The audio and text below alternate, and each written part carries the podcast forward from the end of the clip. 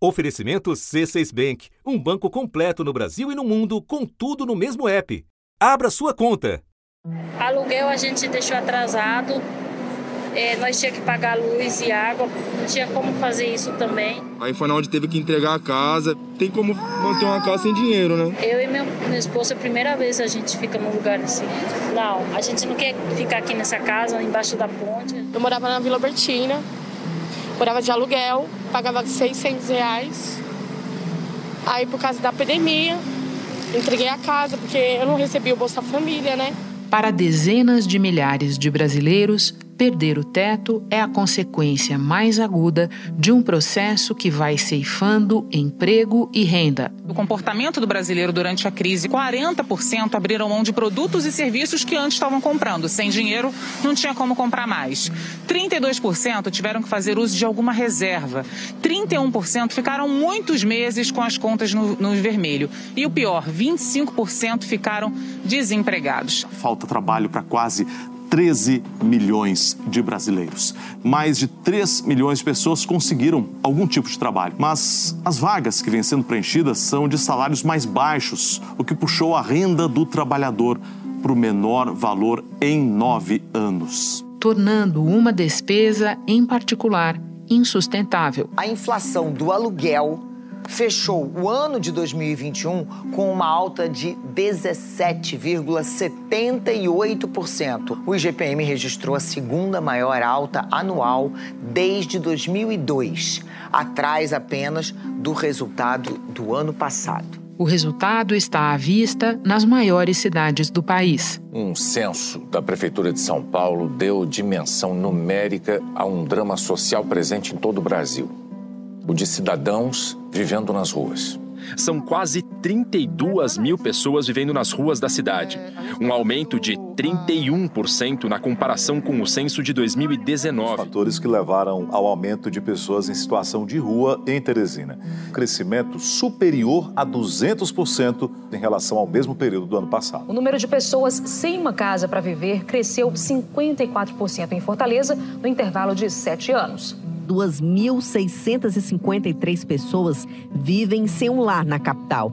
54% a mais do que há sete anos, quando tinha um pouco mais de 1.700. De acordo com a Secretaria de Desenvolvimento Humano e Social de Goiânia, eram 1.200 pessoas em situação de rua em março deste ano.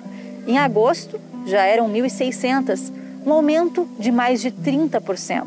Sem casa, portas do Estado se fecham. A Prefeitura de São Paulo vai exigir comprovante de residência para quem for se vacinar contra a Covid-19. Tem curso de qualificação profissional em São Sebastião, Litoral Norte. E os documentos que é pedido é um RG, tá? E um comprovante de residência. Vai acontecer um mutirão da empregabilidade. É necessário trazer RG, CPF, comprovante de residência, a carteira de trabalho e o currículo atualizado e nas ruas desaparecem até os pequenos traços do cotidiano que um dia existiu. Eu sinto falta até de, sabe, às vezes pode ser bobo, de abrir a torneira, ver aquela água, de você lavar sua loucinha, a sua musiquinha para você escutar. Seu filho ter aqueles monte de brinquedo, não era um novo, sabe? Brincar na varanda, uma criança saudável e feliz. Sem medo de um carro passar. Isso que eu sinto falta.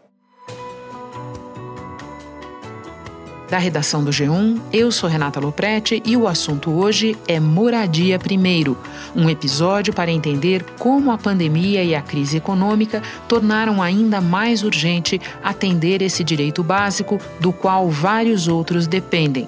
Neste episódio, eu converso com Samuel Rodrigues, que passou 13 anos nas ruas de várias cidades do país e encontrou seu teto em Belo Horizonte, de onde coordena as ações do Movimento Nacional de Pessoas em Situação de Rua em Minas Gerais. Antes, falo com André Luiz Freitas, professor e coordenador do programa Polos de Cidadania da UFMG. Segunda-feira, 7 de fevereiro. André, tudo começa pela ausência de dados precisos sobre o tamanho dessas populações. Recentemente, a Prefeitura de São Paulo divulgou um censo, ato contínuo, especialistas já apontavam subnotificação nesses dados. Você costuma dizer que a única base federal, o CadÚnico, também tem números subestimados. Pode explicar? Bem, Renata, é, existem dois tipos de registros sobre a população em situação de rua no Brasil. Né? Nós temos as pesquisas censitárias e aí a gente pode citar o IBGE, que a partir desse ano de 2022 incluirá né, algum registro sobre a população em situação de rua no seu censo e também nós temos os diagnósticos locais que são muito controversos, que são muito contraditórios, como esse que você menciona que foi realizado agora na cidade de São Paulo. O censo estava previsto para 2023, mas a prefeitura decidiu antecipá-lo diante do aumento visível do número de pessoas vivendo nas ruas da cidade. No ano 2000, eram 8.700 aproximadamente. Em 2019, 24.300 e aí no fim do ano passado, quase 32 mil pessoas nas ruas aqui da capital paulista. Seu Cícero, eu só queria perguntar uma coisa pro senhor. O, o censo veio aí, contou o senhor? Falou com o senhor? Não, não, não, não. Ah, não? Não, não. E faz quanto tempo que o senhor mora aí?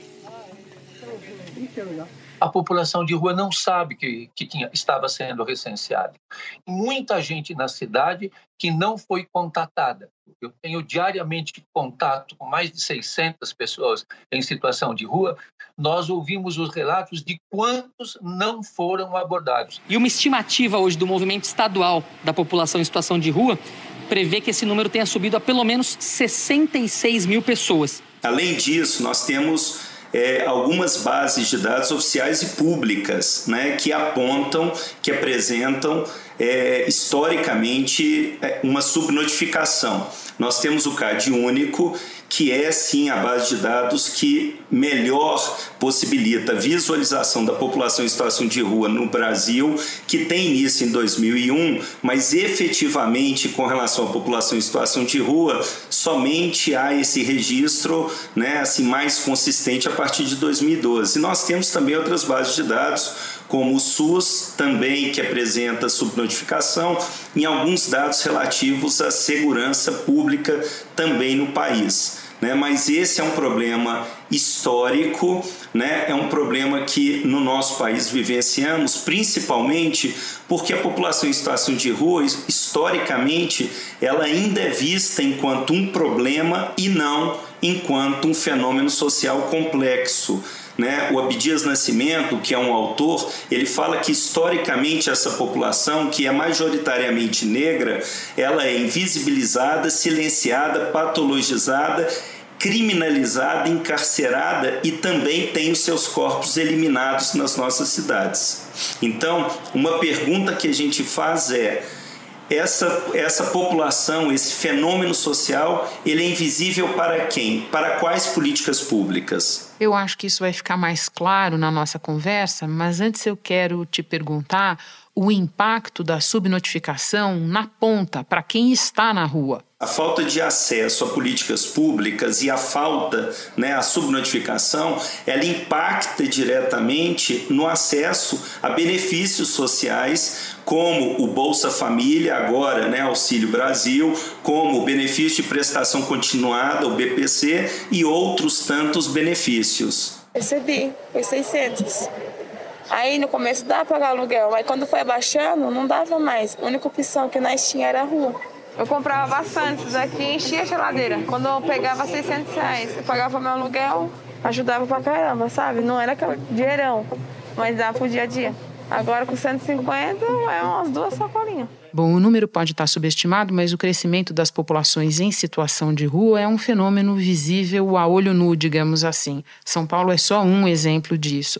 Diante desse aumento e levando em conta ainda a crise econômica, a crise sanitária, por que é tão urgente medir e conhecer essa população e daí pensar em políticas públicas? Primeiro, Renata, é, nós estamos falando do direito né, um direito de pessoas, no direito das pessoas em situação de rua, direito este previsto na nossa Constituição Federal, né? E também nós estamos falando de uma responsabilidade de governos.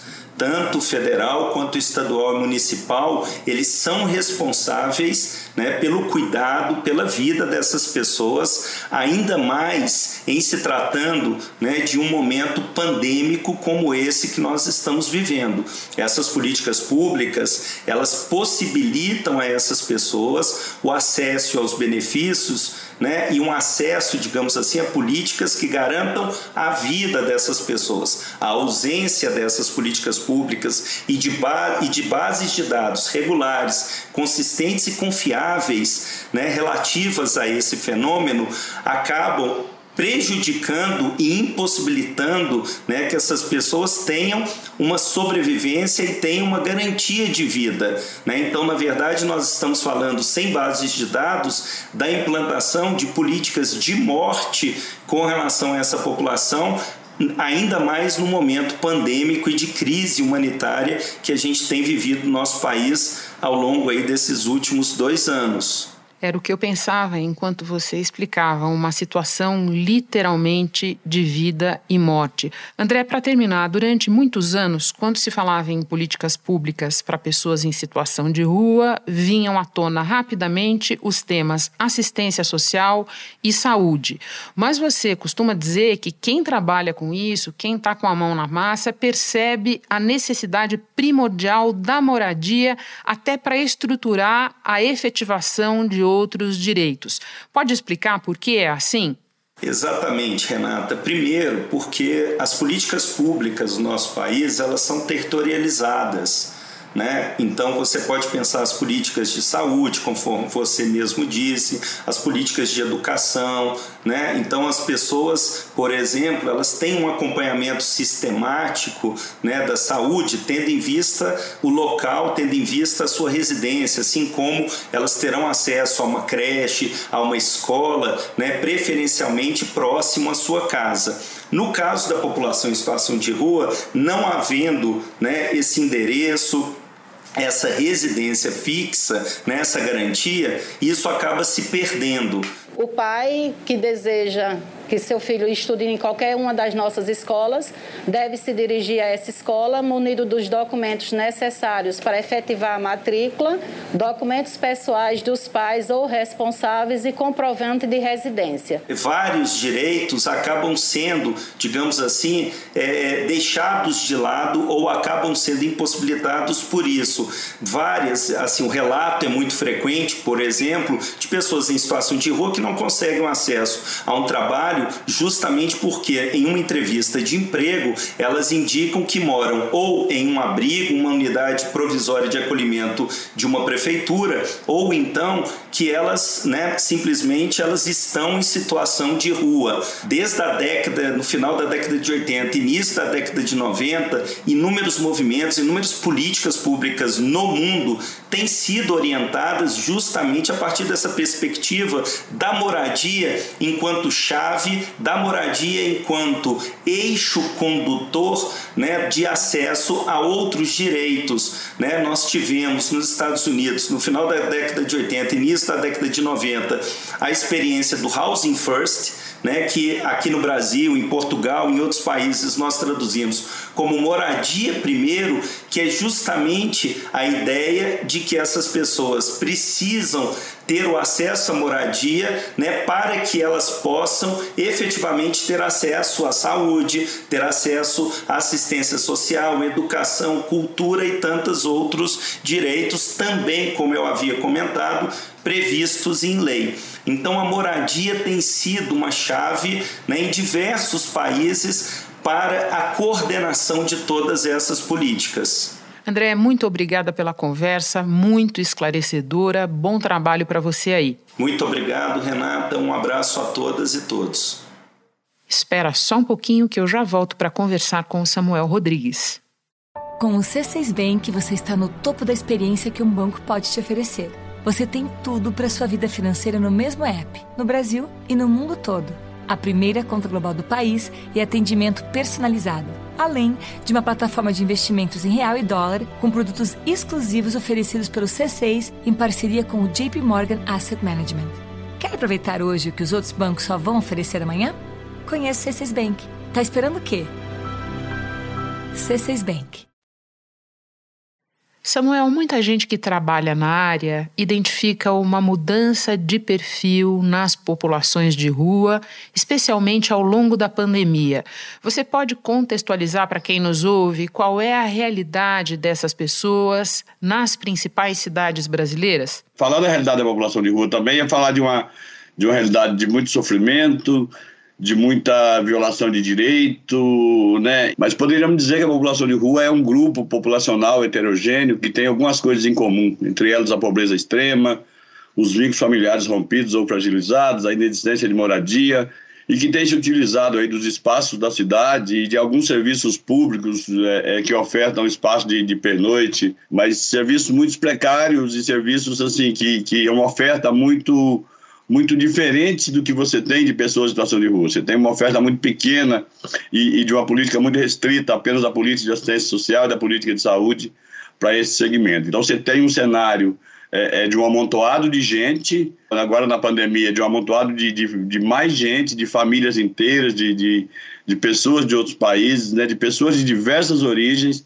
nas ruas das cidades, é, sem nenhum amparo, eu diria assim, é, é, do Estado, ou com o mínimo amparo possível do Estado, né, entregue à própria sorte, né, entregue é, é, vivendo muitas vezes da caridade alheia. Portanto, essa observação recorrente de que agora há mais famílias, há mais jovens, há mais crianças, procede? Sim, sim, ela, ela procede. Né? A, a pandemia traz um, um além da, da, da crise sanitária, a pandemia traz uma crise de desemprego, né, traz uma crise financeira, ou agrava uma crise financeira, talvez seja melhor dizer assim, agrava uma crise de desemprego, né, mas despeja na rua uma série de, de, de, de famílias inteiras ou de chefes de famílias é que por não ter condições mais de pagar o senhorio, de pagar mais o aluguel, acabam vindo para as ruas. A gente vive um cenário de, de, um aumento expressivo de crianças também em situação de rua. Já faz dois anos que eu estou na rua, a situação muito difícil, né?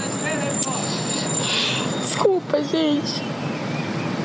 Uma situação muito difícil mesmo. Estou estando na rua por causa da pandemia. Fiquei desempregada. Tenho mais duas crianças para cuidar. E o que, que se virar? Você vai perceber um, um, um, recuo das políticas públicas e, por conta disso, as pessoas voltando a comer do lixo, voltando a, a, a pedir né, é, é, comida, a pedir dinheiro é, de forma mais acirrada nas ruas. Porém, eu acho que vale a pena dizer, o, o, o perfil da população de rua ainda segue sendo uma população é, é majoritariamente masculina, cerca de 80% mais ou menos, né, uma população em idade laboral, ou seja, pessoas em idade de trabalho entre 20, 45, 50 anos, com uma mescla muito grande é, agora, somente nos estados do norte do nordeste, do centro-oeste, de venezuelanos, de, de haitianos, é, de, de públicos internacionais que também permeiam esse espaço das ruas brasileiras. Você falou do mais essencial, pedir comida. Quais são as outras demandas, o que mais você costuma ouvir? Quem está na rua está desprovido de tudo, né? De tudo. Quem está na rua tem pouca roupa e precisa de roupa. Quem está na rua não tem geladeira, então precisa de comida em, em, em horários pontuais, nos horários de alimentação. Quem está na rua não tem, não tem atenção à saúde da mesma forma de quem está domiciliado. Então você tem uma série de demandas de gritos vindos da rua. Agora, tem gritos que ecoam mais forte, eu vou dizer assim. Né? O grito pela comida, nesse momento, é um grito muito forte. Né? O grito pela alimentação é um grito muito forte.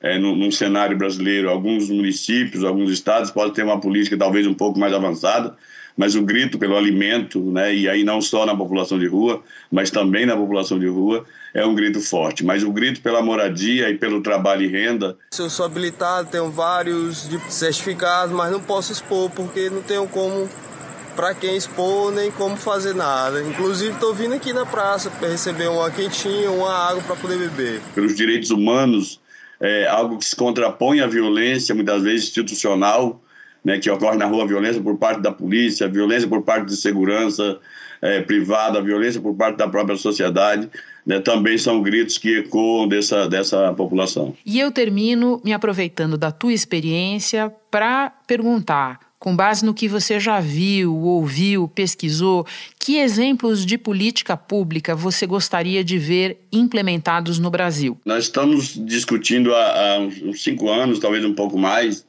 né, a ideia da moradia, né, a ideia da moradia como um serviço e não como uma mercadoria. O chamado Housing First, implantado em Portugal, na Espanha em alguns estados americanos, né, que põe a moradia no centro tira ela do, do da, da, lógica da mercadoria e põe ela no centro da atenção à pessoa. Né? Quando você ter, territorializa o indivíduo, é mais fácil trabalhar a saúde dele, é mais fácil trabalhar o retorno dele para educação ou para qualificação, requalificação profissional, é mais fácil trabalhar a inclusão dele na sociedade, né? se você tem esse indivíduo territorializado através de uma moradia. Agora a gente tem experiências muito bacanas, né? O serviço de consultório na rua, esse serviço que faz a ponte da saúde com a população de rua, são serviços muito bacanas, que são exemplos a ser seguidos, modelos a ser ampliados, né?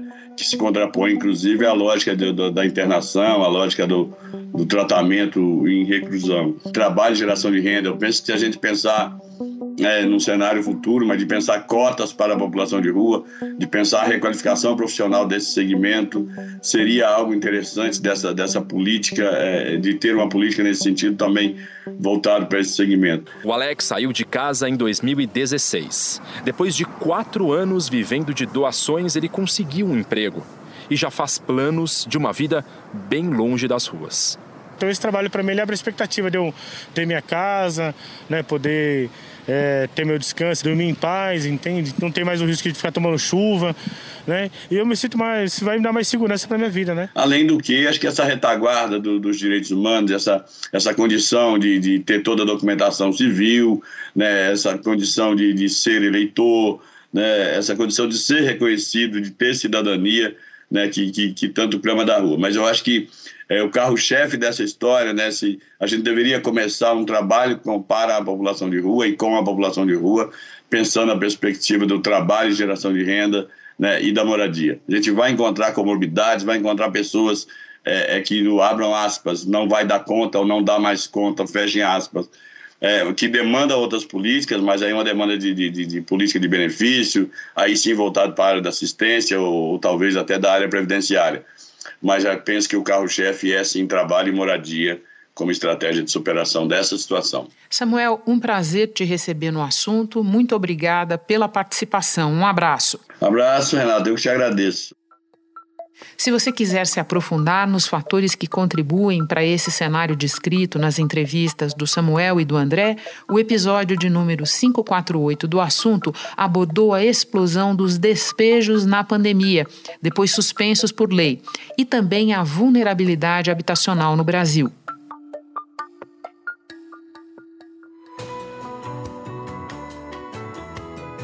Este foi o assunto podcast diário disponível no G1, no Globoplay ou na sua plataforma de áudio preferida. Vale a pena seguir o podcast na Amazon ou no Spotify, assinar no Apple Podcasts, se inscrever no Google Podcasts ou no Castbox e favoritar na Deezer. Assim você recebe uma notificação sempre que tiver novo episódio. Eu sou Renata Loprete e fico por aqui. Até o próximo assunto.